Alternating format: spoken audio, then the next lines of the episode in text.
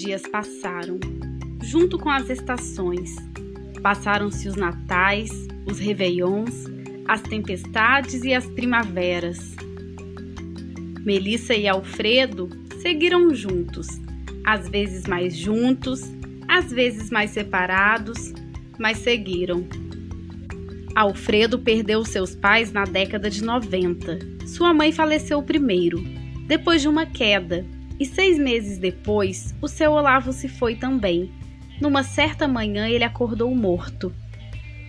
O bardo português foi assumido por Helena, a segunda filha. Ela só abria aos finais de semana. Mas como Helena teve problemas com o álcool, Lara assumiu mais tarde. Lara se tornou uma excelente musicista e produtora musical. Ela transformou aquele bar em uma famosa casa de shows em Esmero. Ah, Esmero! Pouco a pouco foi perdendo aquela cara de interior.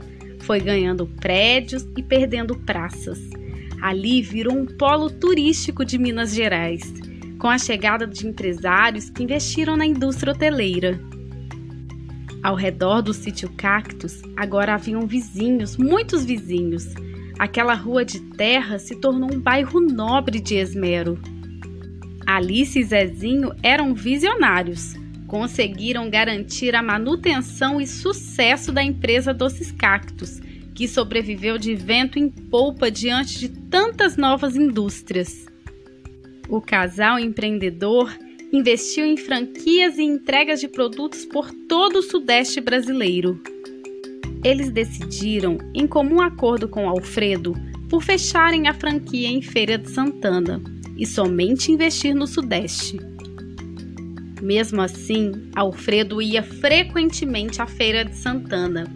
Ele dizia que tinha deixado muitos amigos por lá, mas desta vez ele ia de avião, parava em Salvador e seguia de motorista para o interior da Bahia. Sabe-se é que a tal da franquia fechou em Feira de Santana e Melissa nunca conheceu a empresa daquele lugar. Por fim, ela até desistiu de pedir que Alfredo a levasse para conhecer. Ah, mas Alfredo a compensou. Ele a levou para conhecer Paris, Londres, o Sul, o Nordeste brasileiro, menos Feira de Santana mais velhos e com as meninas mais crescidas, eles viajaram bastante. Dandara e Dorinha resgataram sua poupança da venda da casa de seus pais, que Alfredo tinha deixado guardado. Naquela altura, o dinheiro tinha um alto valor. Dandara, que era ambiciosa, investiu em seus estudos. Formou-se em direito numa renomada universidade dos Estados Unidos e tornou-se uma importante juíza, atuando no estado de São Paulo. Dorinha, assim que resgatou o dinheiro, foi embora para Itália. E lá ela está. Melissa não entende até hoje no que Dorinha trabalha, mas ela sabe que Dorinha se encontrou naquele lugar. Helena formou-se em educação física e se casou com um dos seus professores universitários da época. Rita entrou para a faculdade de engenharia, mas não seguiu, pois quando ainda era estagiária, começou a namorar e casou-se com um dos donos da empresa em que ela estagiava, o Sérgio. A caçulinha Leila, ah, Leila, já nasceu tão pronta, tão independente. Ela passou numa faculdade pública de comunicação em São Paulo quando fez 18 anos, passou em primeiro lugar.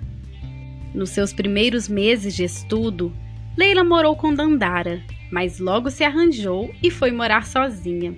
E sozinha ela mora até hoje, com uma carreira estabelecida dentro da história do jornalismo brasileiro.